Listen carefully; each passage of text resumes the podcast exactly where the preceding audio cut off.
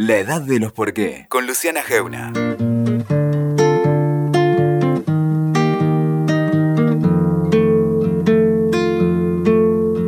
Algunos conflictos nos quedan lejos, a veces nos da la sensación de que no nos conectamos. ¿No les pasa a veces cuando le hablan de la investigación científica? Que queda lejos, que no vemos en concreto la historia que está ahí atrás, viva, importante y trascendente para todos nosotros y para nuestro futuro. Por mi trabajo, en estos días conocí a Carlos Davio.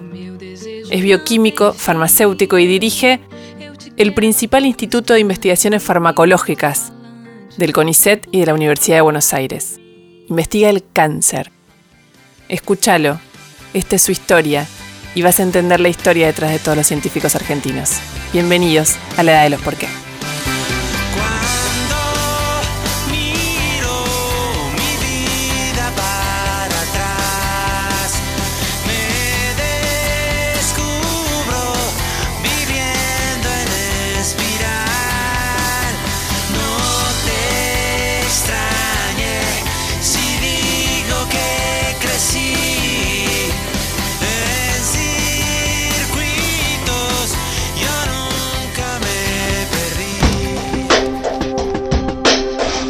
Estamos en el Ministerio de Ciencia y Tecnología, donde continúa por cuarto día consecutivo la toma pacífica. ¿Estás detrás de alguna investigación en este momento en especial? Sí, yo dirijo un grupo de investigación. ¿Dónde, CONICET? Sí, soy de CONICET. Estamos eh, nuevamente con situación de despedidos en CONICET. Eh, con un fuerte recorte, un fuerte ajuste. Estamos pagando las propias investigaciones porque no llegan los subsidios. Investigadores y personal de planta del CONICET realizaron una manifestación. Nos están expulsando básicamente del país. Cuando hablamos de investigación estamos hablando de investigaciones en vacunas, en semillas resistentes a la sequía. Más ciencia es menos pobreza. Lo decíamos recién, estoy sentada con un investigador del CONICET, se llama Carlos Davio. Vos no lo conocés, pero tiene una historia atrás que nos va a ayudar a todos a entender, ¿no? A entender lo que pasa con los investigadores del CONICET, a entender cómo es, a entender las historias de vida que están detrás eh, de este reclamo que nos tiene a todos muy atentos sobre lo que está pasando con la investigación científica en Argentina. Carlos es, lo voy a leer porque tiene muchas, muchas cosas. Es bioquímico, corregime si me equivoco, farmacéutico, docente, tiene cargo de investigador principal del CONICET y dirige el Instituto de, Investigaciones Farmacológicas Bernardo Jusey, ¿no? Es el Instituto INFA fundado por Bernardo Jusey eh, hace muchos años para, promover el campo de la investigación alrededor del fármaco. Bienvenido, eh, Carlos. Gracias, Luciana. Estoy, pensando, ¿por qué, ¿por qué investigas? Porque investigo. Siempre fui inquieto, siempre me gustó eh, saber y aprender, digamos. Mi, mi, propósito en la vida fue aprender, digamos. Creo que, aprender implica construir desde otro lado. y, nada, me crié en el medio del campo, entonces siempre fui inquieto por aprender si bien mamá de chiquito decía que iba a ser eh, un desastre porque en la primaria todos los días me querían echar de colegio porque no quería aprender. En sexto grado me tocó una profesora, una docente que me hizo investigar. Por primera vez descubrí que estudiar era divertido, porque lo hacía investigando yo desde el lugar que yo quería. Me acuerdo claro que me, dio la consigna de investigar el ajo. Y vos decís el ajo. Yo me armé un trabajo espectacular respecto del ajo, cómo cultivarlo, cómo esto, cómo se decía, cómo se producía, cómo presentación, no es PowerPoint, en esa época eran laminitas con dibujitos. Y a partir de ahí, de ser el peor alumno del colegio, me transformé en el mejor alumno del colegio porque descubrí que había formas distintas de aprender a las formas tradicionales. Y supongo que de ahí me quedó la imagen, el concepto de que era bueno eh, no solo estudiar, sino también educar, enseñar, y que había formas distintas de, cómo enseñar y cómo educar. Y nada, y llegué a Buenos Aires en el año 83, después de hacer una carrera técnica. Eh, en un colegio industrial de Luján, soy de por allá, para estudiar farmacia, porque me había gustado los frasquitos de la farmacia del pueblo donde me crié.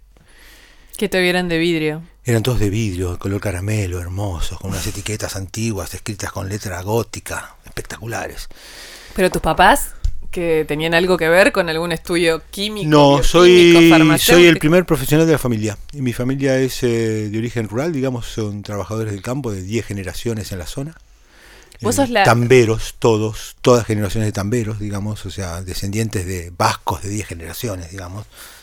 Y soy el primero que vino a estudiar, con un gran desafío, porque nada, a mí el campo me parecía súper divertido para vivir, pero no para trabajarlo. Es, es, es, es muy, muy complejo, con horarios raros. Eh, y nada, ya había aprendido todo lo que necesitaba aprender del campo. Quería aprender otra cosa. Eh, así que vine a estudiar farmacia. No, te- no, no, tengo, no tengo antecedentes de profesionales ni médicos, ni del área de la salud, ni nada. Eh, o sea que elegí con libertad, digamos. Vos te criaste en el medio del campo. Yo me crié Ni en el siquiera en el pueblo. En el medio del campo, sí, sí. Mi, la casona del campo está en el medio del campo y dos kilómetros alrededor no hay nada, no hay, no hay vecinos. Eh, ¿Y de hecho papás? iba al colegio rural, al colegio rural del pueblo, donde van todos los, los hijos de los, de los peones y de los, de los de los empleados de la zona y demás. Iba al colegio, me acuerdo que íbamos a caballo en el campo, al colegio. Eh, mamá era una obsesiva, nos tenía muy controlados del colegio, de hecho los días de lluvia todos los chicos del pueblo no estaban y estábamos nosotros, mis hermanos y yo, en el colegio el con caballo, la directora y íbamos al colegio. Eh, sí, sí, es una historia así como divertida, a mí me gustaba. Y me dijiste que son décima generación de tamberos. Décima generación de tameros, sí, sí. Eh, por las cuatro ramas de la familia, son todos bastante criollos, digamos. Eh, de hecho, parte de la familia es de Luján y parte de la familia de Capilla del Señor, o sea, dos distritos que están muy cercanos. Sí. Mamá viene del lado de Capilla y papá viene del lado de Luján. ¿Y tu mamá y tu papá se dedicaron siempre al tambo y al campo y a la vida Papá y mamá. rural?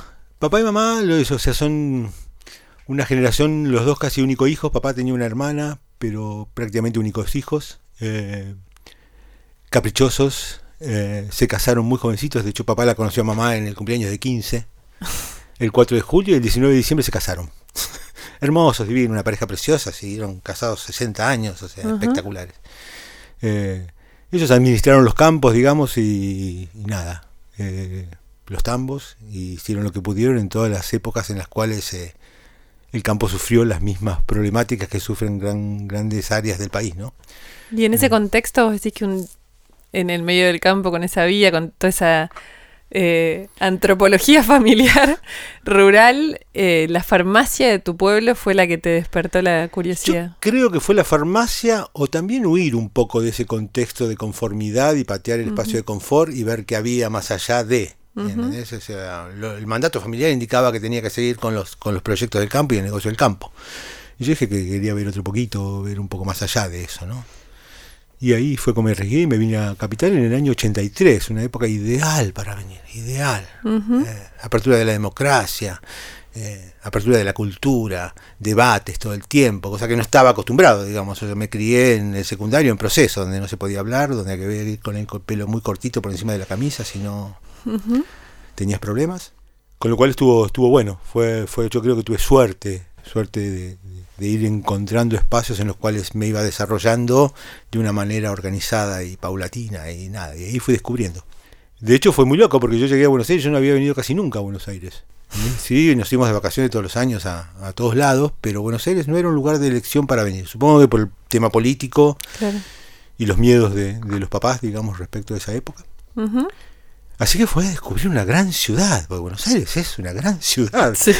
Eh, siempre le digo a, a- a- a los chicos más jóvenes, digo que yo sentía que llegué con la canasta y las trenzas a, Buenos Aires sin conocer nada. Y de hecho, nada, fue eso. Fue Sí. descubrir y aprender a vivir en una gran ciudad. Eh, Sí. No es fácil. No, y estudiar, y aparte ahí estudias bioquímico.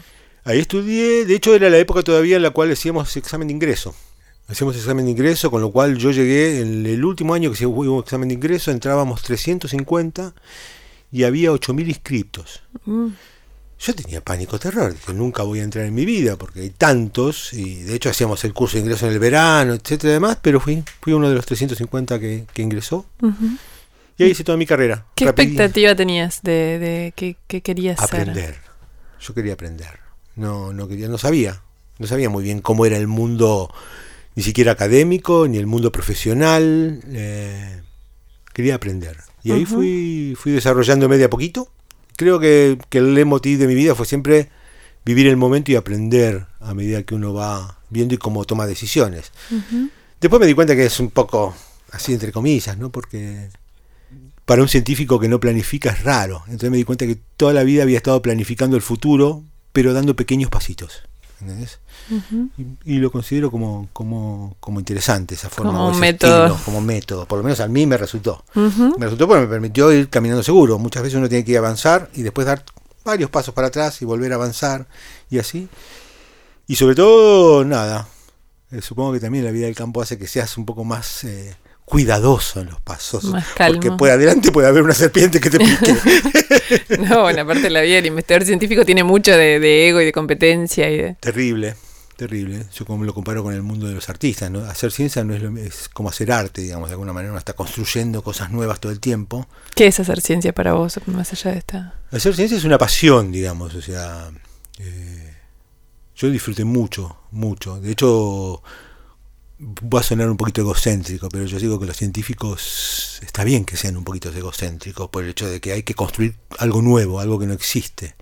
Y si no te lo crees un poquito o vas creyendo en lo que estás viendo, es muy difícil eh, darle, si bien hacemos un sustento racional y vamos avanzando con hipótesis y, y vamos construyendo sobre la base de conocimiento y demás, cuando uno ve un resultado que es muy anormal en contraposición a la hipótesis que tiene, es necesario creérselo para poder decir, bueno, acá hay una punta en la cual podemos seguir avanzando.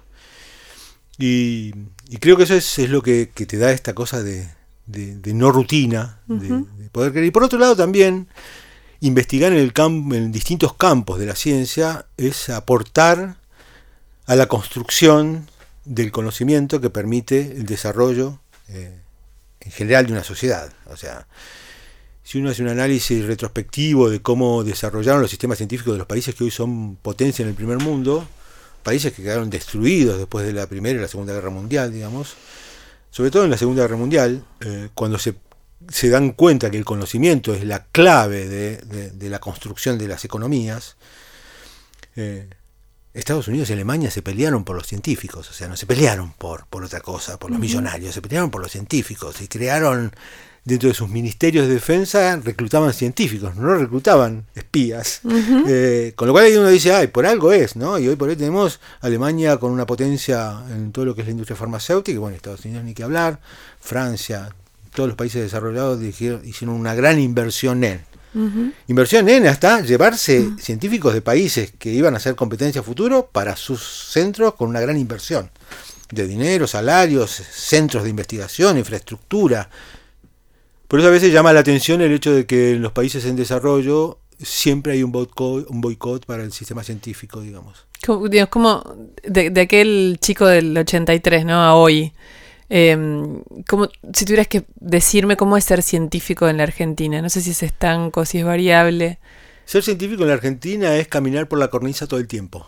Eh, convencido de que uno está caminando en el camino correcto, digamos, porque eh, yo me siento seguro y convencido de que lo que estoy haciendo es en bien de la sociedad, digamos. Pero es caminar en la cornisa porque yo desde que ingresé al sistema científico, yo eh, te dije que venía en el 83 a Buenos Aires Sí. y en el 86 obtuve una beca para estudiantes destacados de la Universidad de Buenos Aires. La UBA, um, que tenía de subsecretario de Ciencia y Técnica Albornoz en ese momento, dijo hay que, hay que repoblar eh, la Universidad de Buenos Aires porque hemos perdido muchos Claro. científicos durante el proceso. Vamos a dar becas de investigación a estudiantes destacados o a graduados destacados para, para de alguna manera generar una masa crítica que permita ir ocupando esos espacios a medida que se vayan liberando, porque teníamos envejecida la población de profesores y una franja intermedia que no existía. Y yo ingresé ahí con una beca, también muy naive, sin saber dónde ingresaba, dónde estaba. ¿Qué querías estudiar? Porque, viste, supongo que en cada época de la vida uno tiene como algún objeto que lo desvela. Yo quería hacer ciencia aplicada, digamos, ciencia que permitiera servir a la sociedad. Ujú. De hecho, entré en un grupo sin saber qué grupo era, que me propuso trabajar en cáncer, en, la- en el campo de la oncología. Y era muy loco, porque en esa época había un debate entre los profesionalistas y los cientificistas en todas las universidades, en todas las escuelas de medicina, las, medicina, las escuelas profesionales, digamos, Sí. que van más allá de las escuelas de ciencias exactas.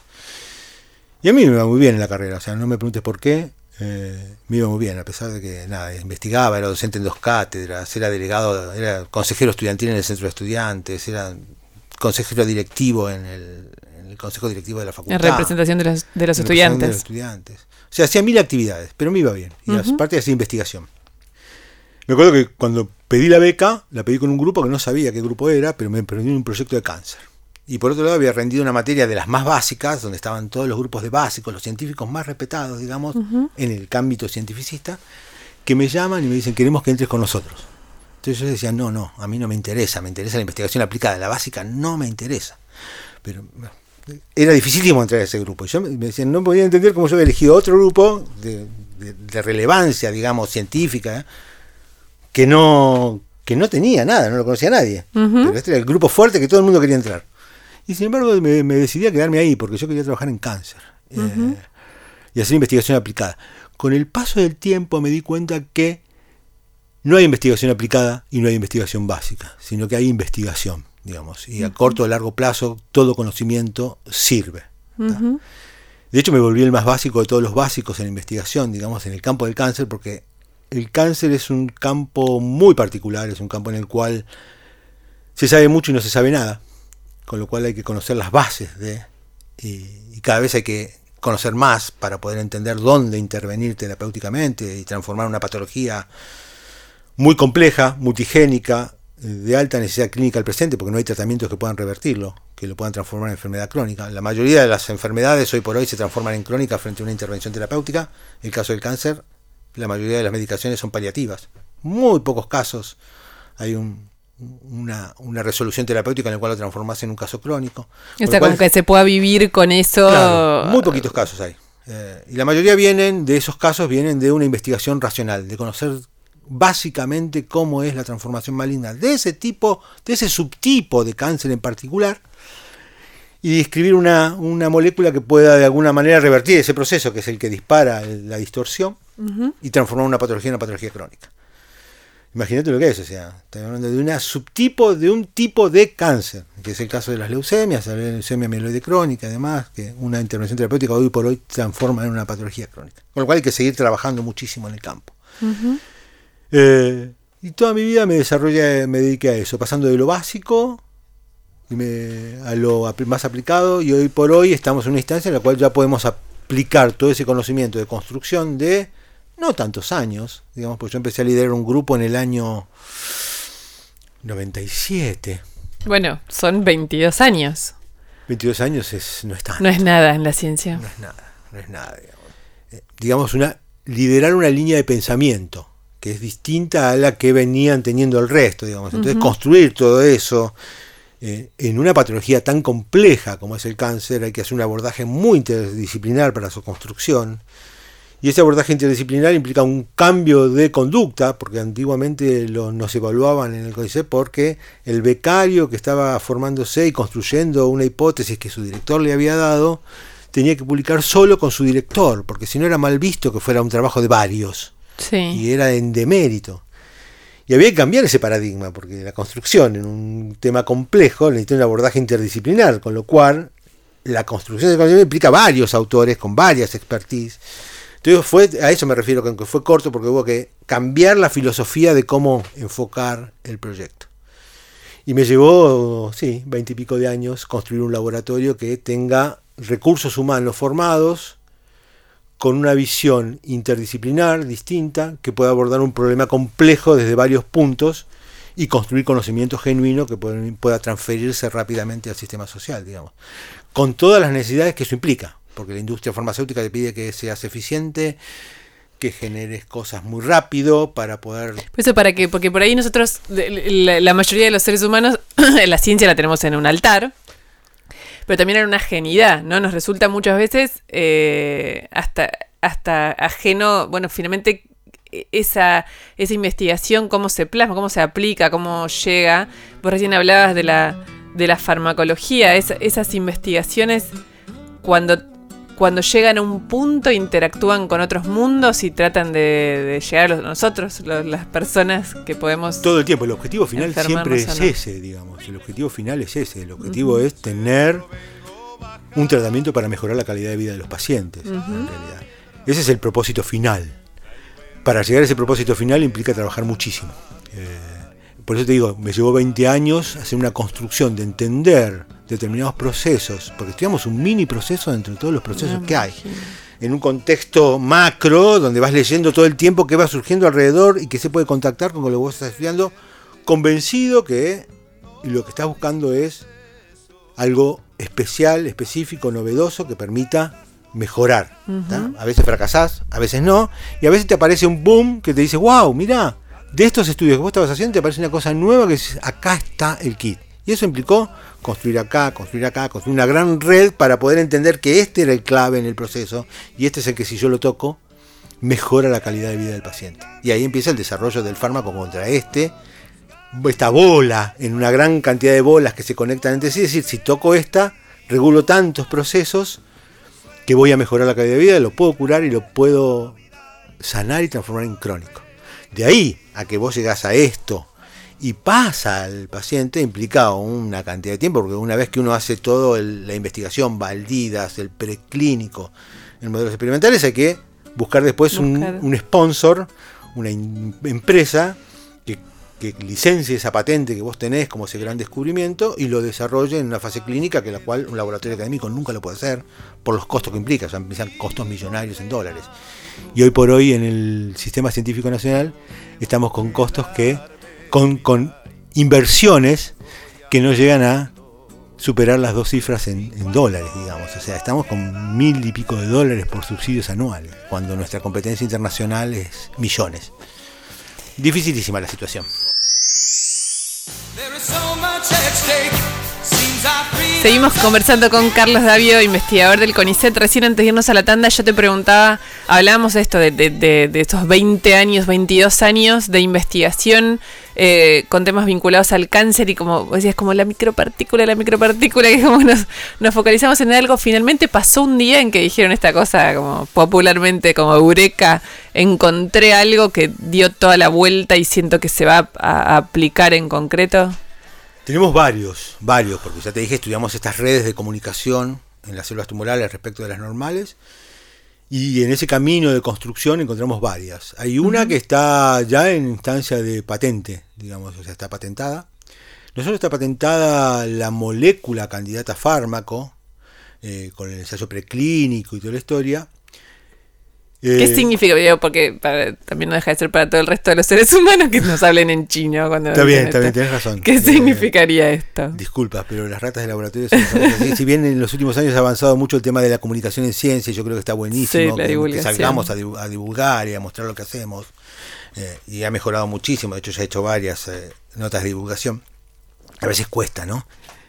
¿Qué significa? Significa que de estos estudios uno va entendiendo cómo es el proceso y a través de distintas estrategias va regulando la funcionalidad de determinadas moléculas dentro de una célula tumoral y va demostrando que si uno le modula su función, puede mejorar la, eh, la situación tumoral respecto de acercarlo a una, a una situación más normal o a De una situación- célula normal, digamos, como Claro, hacerlo. Nuestra hipótesis siempre fue de alguna manera transformar una célula tumoral en una célula normal. Claro. No matarla, digamos. De alguna manera revertir la situación de malignidad controlando los procesos que la llevan a esa normalidad. Ujú. Siempre le digo a mis alumnos que una célula tumoral es una célula hippie que no quiere laburar y que quiere vivir la vida eterna de una forma fantástica. Y cuando vos la obligás a trabajar, más hippie se pone, más se recluta, más se esconde, menos trabaja y más características tiene. O sea que a veces es una cosa como evolutiva, digamos.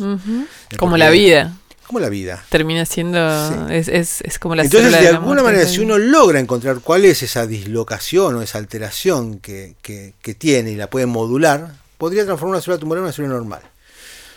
En ese contexto siempre fue nuestra hipótesis, o sea, terapia de diferenciación. O sea, una célula indiferenciada, maligna, que no cumple ninguna función dentro de un órgano, un tejido y un ser vivo, llevarla a cumplir el rol que tenía que cumplir. Eso se llama terapia diferenciante, de hecho hay algunos tratamientos hoy por hoy en la clínica para algunos tipos de cáncer en particular que funcionan muy bien en ese, en ese objeto. Y nosotros en ese contexto fuimos estudiando un pathway, un camino, Ujú. etcétera, y encontramos que determinadas mm, bolas de, de ese camino que se conectan entre sí para ir comunicando estaban alteradas en su función. Una vez que vos demostrás que están alteradas en su función, decís, bueno, esto es un blanco, un blanco terapéutico, algo que yo puedo tocar. Para poder tocarlo tengo que conocer cómo funciona, porque, como te dije antes, o sea, una célula tumoral es muy parecida a una célula normal, con lo cual esa bola no solo cumple una función, sino que cumple múltiples funciones, porque es limitada la cantidad de palabras que tiene ese abecedario de comunicación. Eh, entonces hay que encontrar el mecanismo molecular por el cual está funcionando mal en la célula tumoral sin tocar el resto de los mecanismos que toca que funcionan bien. Entonces hay que comprender el mecanismo. Una vez que tenés eso, decís, bueno, ahora lo que quiero regular es este, este, este mecanismo en particular. Y ahí diseñás algún modulador que pueda ir por un lado o para el otro. Ahí viene la gran toma de decisión de qué elegir para modular. Y es una cuestión filosófica también de los jefes de grupo. La industria farmacéutica hoy le gustan mucho los anticuerpos monoclonales. Eh, los anticuerpos monoclonales son para la industria farmacéutica lo mejor que habría en este momento. Hasta ahora ninguno demostró ser totalmente eficaz respecto de. De hecho, todo lo contrario. Eh, han devastado los sistemas de salud en los cuales el Estado tiene un rol muy fuerte. De hecho, Noruega, Finlandia, Suecia, los países nórdicos que tienen un rol muy fuerte el Estado en, el sistema de salud, los tumabos, los anticuerpos monoclonales prácticamente no se utilizan, porque no demostraron ser en costo-beneficio eh, útiles. Yo soy de la filosofía de las pequeñas moléculas, o sea, el fármaco que puede ser aplicado a través de un comprimido y el paciente recibirlo por vía oral, sin necesidad de internación, sin necesidad de personal especializado para su aplicación, etc. Por una cuestión de costos del sistema de salud y por una cuestión social. Imagínate que alguien que recibe el, concepto, la, pastilla. no, recibe la noticia de ah. tenés cáncer se implica una alteración emocional muy, muy grande, porque asusta la palabra cáncer, imagínate. Imagínate si a su vez tenés la palabra cáncer y te dicen te vamos a internar y te vamos a administrar, te vamos a alejar de tu contexto familiar, de tu contexto de, confort, genera estrés. Estrés y cáncer van asociados, ¿no? Con lo cual, mi filosofía siempre fue pensar en una, un tratamiento que fuera ambulatorio y, por supuesto, de mucho menor costo. Eh, estoy en la Argentina y pienso en el sistema de salud de Argentina, no pienso en el sistema de salud del primer mundo, digamos, o sea, porque los que me financia es la población argentina. Entonces no quiero llegar al millonario que tiene cáncer, sino llegar a toda la gente. Esa es la filosofía personal que puede ser cuestionada o no, pero es mi filosofía, la filosofía que transmití a mi grupo. Entonces buscamos siempre estas pequeñas moléculas, eh, que son de fácil administración, etcétera, demás. En ese contexto encontramos este, este, uno de estos blancos y diseña, descubrimos el mecanismo de acción, diseñamos una, molécula para su intervención, pasó todas las fases, digamos, se mostró en modelos in vitro, después se mostró en modelos más complejos, representativos de las patologías que vos querés tocar, y llegás a una fase que decís, bueno, esto no solo es drogable, sino que tiene alta factibilidad de pasar por las distintas fases posteriores que es estudios en seres humanos, la fase clínica. Tú ves esa instancia, con todo ese conocimiento que construiste, que lleva muchos años, decís, bueno, acá tengo una molécula que podría ser un fármaco a futuro. De ahí a que se transforme a fármaco faltan un montón de estudios, pero tiene alta factibilidad porque por él podemos razonar mucho mejor que hace 20 años atrás. Tenemos para todas los estudios de, de, ómica, de genómica funcional, de proteómica funcional, o sea, tenemos un montón de conocimiento que dice esto puede ser factible patente y después una vez que lo patentás es hacer la promoción para que venga alguien a licenciar eso y lo desarrolle. Y lo desarrolle, invierte. De hecho, una de esas patentes que ya te decía, lo desarrolló mi, tercer tesista.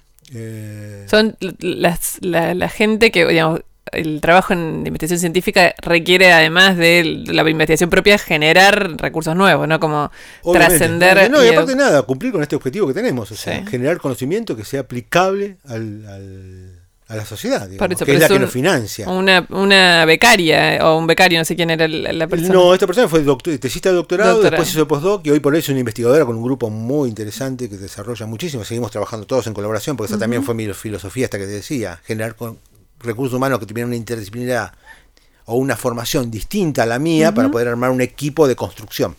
Entonces, si bien ellos trabajan en un área, yo trabajo en otra, pero todos en el mismo contexto. De hecho, diseñamos el laboratorio de forma tal de que la mesada central la comparten todos los becarios, de un grupo del otro demás, para que interactúen entre ellos y puedan formarse distintos.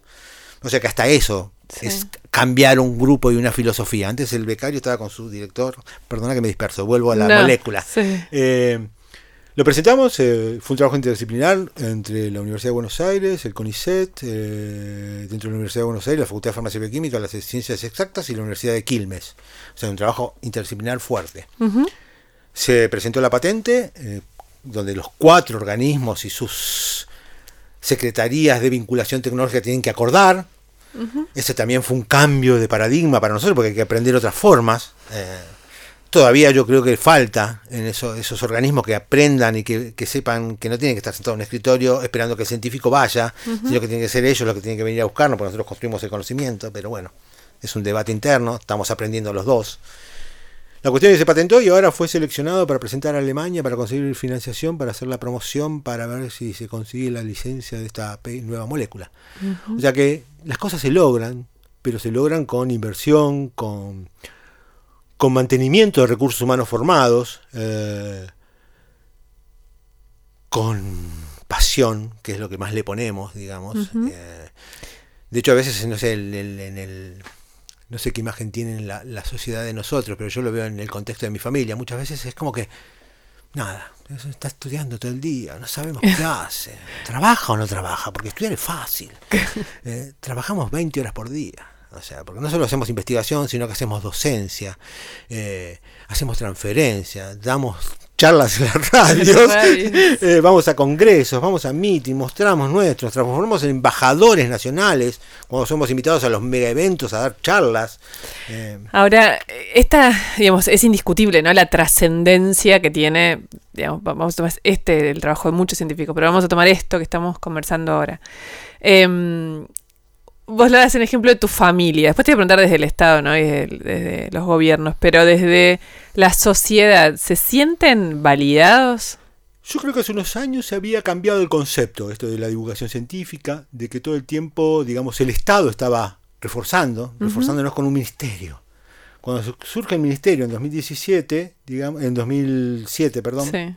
2017 lo destrozaron, al revés, eh, cambió el concepto, digamos, o sea, la sociedad empezó a entender por qué el Estado, de alguna manera, pensaba que la ciencia tenía que tener rango de ministerio, porque uh -huh. era fundamental. O sea, un país en desarrollo necesita una planificación, y de hecho, el ministerio tenía una coordinación muy fuerte con el resto de los ministerios, digamos, porque no solo se hace ciencia el, y se administra por a través del Ministerio de Ciencias, sino también del Ministerio, ministerio de Agronomía, el Ministerio de Salud, etcétera, tenían que estar coordinados todos entre ellos para pensar cómo lo que se construye en, en, zonas más básicas, los laboratorios más académicos y demás, podía impactar directamente con esto, es decir, una interacción para que ellos uh -huh. potenciaran sus resultados. Eso era mar la verdad que veníamos de un, de, por primera vez, te soy sincero, yo vine en el 83, fue la primera vez en mi vida académico-científica que vi un proyecto a largo plazo, eh, con una planificación concreta de cómo, qué teníamos que hacer para poder seguir. Podías estar de acuerdo o no, pero había un proyecto. Uh -huh. Había un proyecto donde uno podía planificar y sabía que si hacía estos puntos, digamos, podía continuar avanzando y demás en algo que lleva mucho tiempo.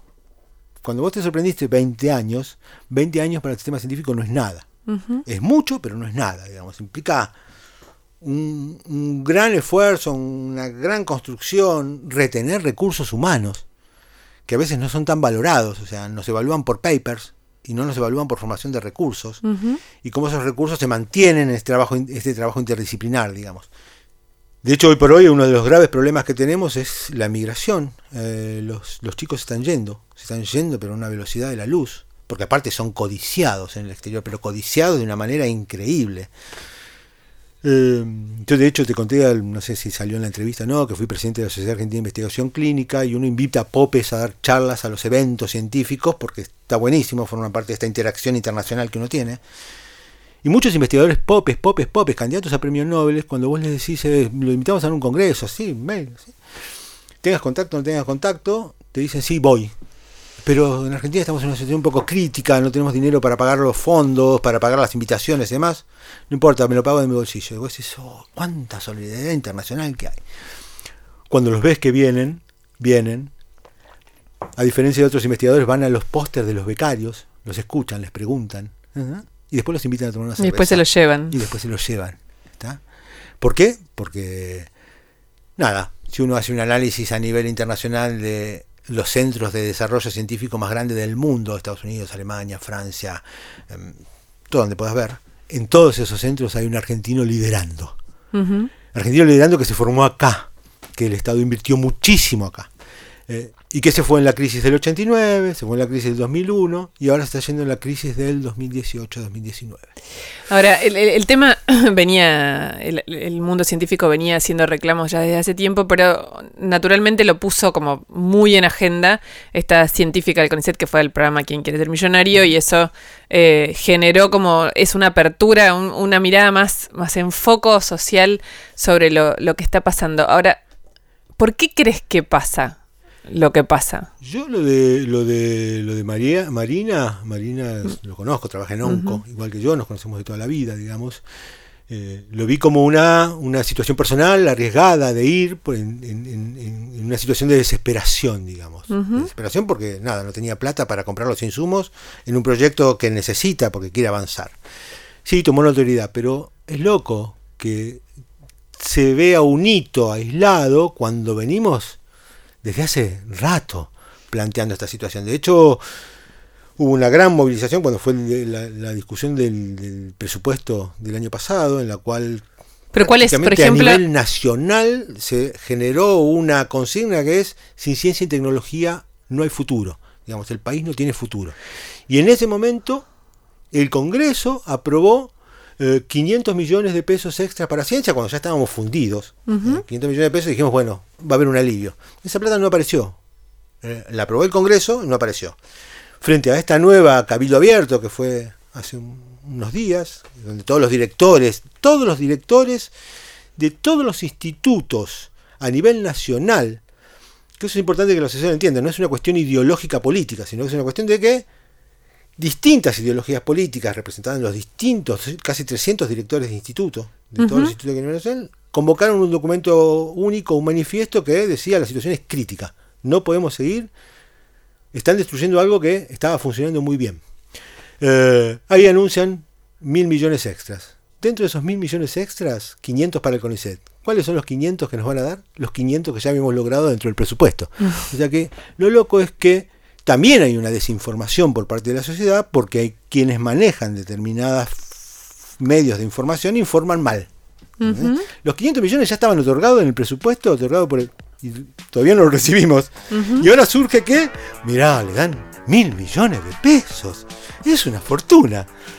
Hoy por hoy haciendo el cálculo eh, con gente que sabe mucho de economía, eh, porque en el CONICET tenemos también investigadores que hacen Economía. economía, y muy bien, a muy buen nivel, y son reconocidos internacionalmente, son consultores internacionales, dicen que hoy tenemos un déficit de, para el CONICET de lo presupuestado, de lo planificado, de casi 5 mil millones de pesos. Seguimos conversando con Carlos Davio. Él dirige uno de los institutos de mayor prestigio de farmacología, eh, que es el CONICET y la UBA, ¿no? Que lo fundó nada menos que el premio Nobel Bernardo Hussein, que yo lo conozco, lo contaba al principio del programa, lo conozco al lugar, tiene hasta muebles y, rastros de Hussein por todos lados. Y mm, antes de irnos a la tanda te preguntaba, bueno, conocimos por la tele por, el programa ¿Quién quiere ser millonario? la historia particular de un grupo de investigadores. Eh, ahora, si, si yo voy hoy y me contás lo que pasa adentro, ¿en dónde ves esa falta? Este reclamo a gran escala, estas- ah, cuando hablamos de cientos de millones, millones de si están, de si no están, de números macro, ¿en dónde sentís esa falta en tu trabajo, este trabajo que decimos que es sobre el cáncer, en tu diaria?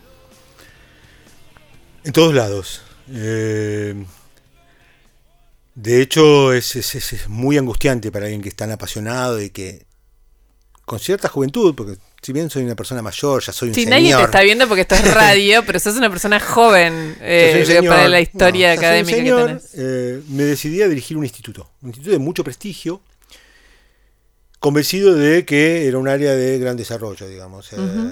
y de interés. Asumí, concursé en el 2014, asumí en el 2000, octubre del 2014, con muchos proyectos, con un instituto muy joven, joven a pesar de ser viejo, joven en el contexto de que la mayoría de los investigadores eran jóvenes, eh, adjuntos, asistentes, muy pocos independientes, y yo fui el único que ingresó como principal, digamos. Entonces era un desafío lindo, interesante, de construcción, de, pensar esta cosa de interdisciplinaridad y demás.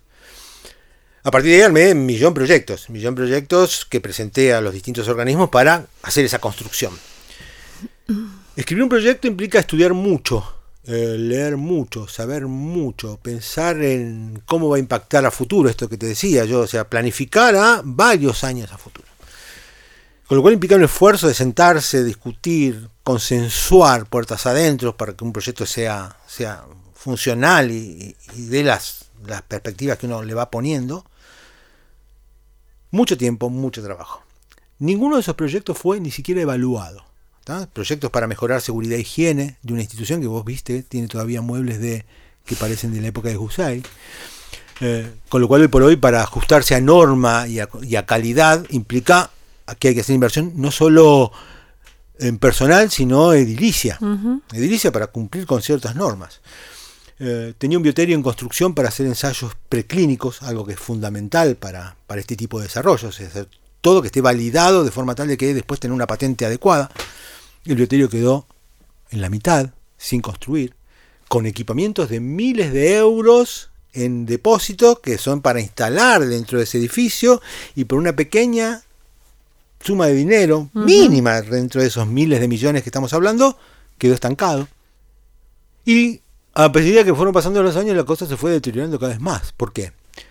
Porque muchos, con cierto prestigio, teníamos financiación nacional, internacional, etcétera, además, que podíamos sustentar, incluso mantener determinadas zonas que, en determinadas áreas que no eran con ese objetivo, sin hacer malversación de fondos, porque uh -huh. es fundamental lo que uno pidió, usarlo para lo que uno necesita. O sea que hay que ser muy hábil en eso. Se fue deteriorando cada vez más. En un momento surge una idea del CONICET, el, uno de los organismos que, de los cuales dependemos, de decir, bueno, el concepto cambia a partir de ahora. Vamos a hacer que todos los institutos tengan un proyecto insignia, uh -huh. que empiecen a investigar en eso. Con lo cual, el eje de mi instituto, que era el fármaco, tenía que ser centrado en un tema particular. Y el fármaco se centra en múltiples patologías, uh -huh. y múltiples patologías de necesidad clínica. Park, todas las neurodegenerativas, Parkinson, Alzheimer, etcétera, etcétera, cáncer, o sea, un montón de patologías que se necesitan, teníamos que converger en un proyecto común sin dejar de lado nuestros 20 años de expertise. Uh -huh. Ahí nos presentamos un proyecto, eh, la primera edición, 2016, fue rechazada porque el objeto era el fármaco, en general, con distintas patologías, dijimos que teníamos que centrarnos en una patología, y fuimos al 2017 con el proyecto de cáncer, que lideraba mi grupo de investigación. Ese proyecto nos lo financiaron, un proyecto que iba financiado con equipamiento e insumos para desarrollar y recursos humanos asignados específicamente. ¿Qué nos dieron? La financiación, fue evaluado además 5 millones de pesos, de los cuales un millón era para un equipo. Uh -huh. Un equipo que incluso nos permitía... ¿Para cuánto tiempo de investigación? Cinco años, uh -huh. o sea, un millón por año. Eh, cuando pensamos el proyecto, pensamos en un equipo que nos permitiera de alguna manera posicionarnos dentro del sistema productivo, no solo que nos sirviera para nuestros preclínicos, sino que a su vez nos permitiera prestar servicios para generar insumos y recursos uh -huh. propios, prestando un servicio especializado por nuestra capacitación. Ese equipo era un HPLC, un equipo que permite hacer una técnica analítica que la industria farmacéutica lo requiere mucho, y de uh -huh. hecho el instituto es un instituto de referencia en ese campo. El que tenemos tiene la edad de USAID, con lo cual no puede validarse actualmente, si bien tenemos todos los expertos capacitados, formados, etcétera, nos falta el equipo ese. Tenés las personas, pero no los equipos. No los equipos. Nos dieron todo, dijimos, genial. Por ahí no recibimos la financiación, no tenemos la financiación para un proyecto tan robusto que implica centros de salud, hospitales, médicos, eh, un montón de, de grupos asociados a, pero tenemos el equipo que nos permite generar recursos propios para poder invertir en ese proyecto, no para llenar nuestros bolsillos, uh -huh. sino para invertir en eso. Los científicos no nos gusta llenarnos de plata. Nos gusta vivir dignamente, pero no, no es nuestro propósito uh -huh. el dinero, si no elegiríamos ejercer nuestras profesiones. Hoy por hoy no tenemos ni el equipo ni la plata. Nos dieron los recursos humanos, con lo cual tenemos tres chicos brillantes que fueron seleccionados muy competitivamente, mejores promedios, ya con formación científica, ya con congresos, estudiantitos recién recibidos. Estudiantitos es un decir uh -huh. que son chiquitos. Con los cuales estás en una situación de doble riesgo. ¿Por qué? Porque tenés esas personas y no tenés plata para, in, in, para darles, para que puedan desarrollar el proyecto, un proyecto que es institucional. Con lo cual, decís, es gravísimo. Cuestión edilicia, presupuesto para desarrollo científico y ahora viene mantenimiento, mantener lo básico. ¿Qué significa mantener lo básico? Se rompe un equipo que sale miles de miles de dólares, y si yo no tengo plata para repararlo, E incluso ni siquiera que se rompe, sino para validarlo, hacer los controles de calidad que necesita, que implica una empresa que viene y lo, lo determina, lo valida para poder seguir con resultados que sean relevantes. No tengo plata para poderlos reparar. Equipo que se rompe, equipo que no se arregla. Y más crítico, hoy por hoy nos estamos pagando el agua potable y el papel higiénico y los materiales de eh, para limpieza, higiene de nuestros bolsillos, porque de nuestros salarios, porque no tenemos plata ni siquiera para funcionamiento. Es terrible la situación. Estamos al borde del abismo. En el 83 te viniste para acá, querías investigar, pasaron un montón de años, eh, 36 años si no hago mal la cuenta. Eh, ¿Cómo te ves, cómo ves eh, la investigación científica, tu, tu universo de acá a 10 años? De acá a 10 años voy a tener 65. Ujú. No, 64 y medio. Casi 65. Voy a estar al borde de la jubilación. Eh, yo espero que sea que toda esa inversión o todo eso sirva de algo, digamos. O sea, yo creo que somos muchos los investigadores que, que hacemos esto para que las cosas cambien. La situación desde el 83 al presente cambió, obviamente. Hoy por hoy tenemos un, una base muy sólida eh, que logró revertir esto de una pirámide envejecida que teníamos con nada de, gente joven, hoy la tenemos revertida. El miedo es si todo ese esfuerzo de tantos años, de tanta construcción, de haber resistido crisis, porque yo pasé de ganar un dinero que me permitía vivir dignamente a, en la crisis del 89, a ganar 15 dólares por mes. Eh, y que no me alcanzaba ni para comprarme una gaseosa cuando iba a un congreso internacional que era invitado. A ganar más o menos dignamente y ahora nuevamente a estar bajo con becarios bajo el límite de pobreza, becarios que ganan sueldos menores que el límite de pobreza. Yo espero que ese esfuerzo sirva de algo. Estoy convencido de que sí, por algo estamos en la calle tratando de que todo el mundo se entere de lo que significa, de lo que importa, de que gracias a esa construcción y esa inversión que se hizo durante un tiempo, hoy por hoy las universidades nacionales están dentro de los rankings más prestigiosos a nivel mundial. La Universidad de Buenos Aires es una universidad pública gratuita que está en ranking compitiendo con las mejores universidades del mundo, Estados Unidos, Inglaterra, Francia y Alemania. Ranking, ¿por qué está en ese ranking? Porque los rankings internacionales son buenos, porque nos favorecen, porque quieren ser inclusivos, no, porque la Universidad de Buenos Aires es una de las más prestigiosas del mundo porque tiene los mejores profesionales del mundo. El CONICET está entre los mejores rankings del mundo, ¿por qué? ¿Porque no invierten dinero? ¿Por qué no? No, porque se invirtió dinero y se construyó conocimiento y los egresados siguen teniendo esta representatividad mundial. O sea, sería una lástima que no, que no se piense. De hecho, estamos en uno de los grandes desafíos que es de alguna manera seguir intentando, ya te lo cierro, ¿eh? Eh, seguir intentando que, que las autoridades eh, o, o los organismos del Estado reconozcan esto y estamos viendo agenda por agenda con los, candidatos- con los candidatos a presidentes para que se definan en cuál va a ser su política en el campo de la ciencia y la tecnología. Bueno, espero no haberme ido. No. Gracias, Carlos. Gracias por lo que hacen, ¿eh? Gracias a ustedes. Gracias. Escuchaste La Edad de los Por qué con Luciana Geuna. WeToker. Sumamos las partes.